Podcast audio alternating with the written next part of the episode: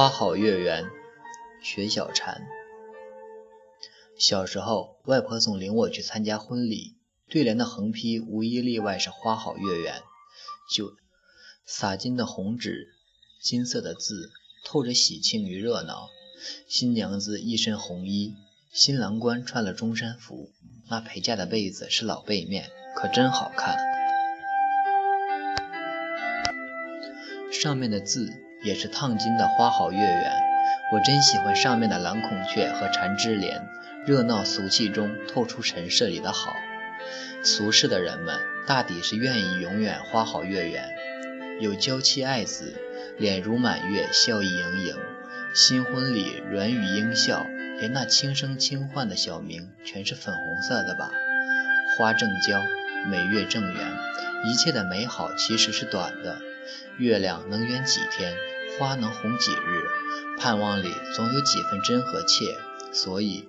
过年唱戏要唱龙凤呈祥，百百姓们夫妻乐似似水流年。小资的女子们喜欢孤芳自赏，略带伤感与惆怅才好。一定要喜欢油画，吃卡布奇诺，喜欢杜拉斯与张爱玲或伍尔夫，因为这几个女子有足够的孤单与出世，所以。每每看到有女子在博客上一意孤行地渲染孤寂，虽然她真是有极厚极饱满的才情，仍然觉得她薄了。外婆活到八十多，脸上一直珠圆玉润，手上的镯都带着喜气。后来看四十岁的陈冲说，从前总觉得活到三十多岁已经够老了，一定要死掉。后来才知道，长寿才是对生命的敬重，最起码有对家人的体恤。这才是花好月圆式的生活吧，和传统的中国多么一脉相承。从前总觉得大团圆的结局流俗，但真实的生活中仍然是这样的结局让人欣慰，而不是如张爱玲一样清冷的过一生。虽然她后半生的生活看起来实在是行为艺术，但到底是如此孤绝清凉，让人读都不忍读下去。我宁愿她是世俗女子，苏青一样的热闹，似曼头上的一点红。我看到喜气洋洋的人，便觉得无限悲哀。有什么可喜庆的呢？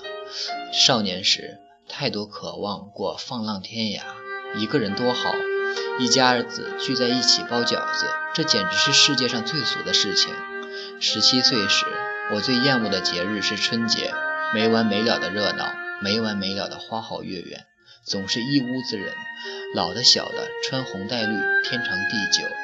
我在大年初一时，总是一个人骑着单车满城乱逛。我讨厌这世俗的热闹。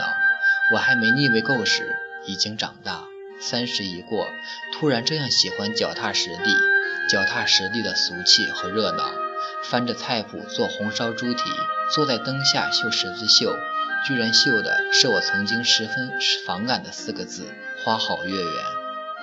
终于明白，原来岁月静好居然是俗气的，而花好月圆并不俗气，反而有禅意。我坐在高处的阳台上看那远山，那样有远意，远远的有燕山的影子。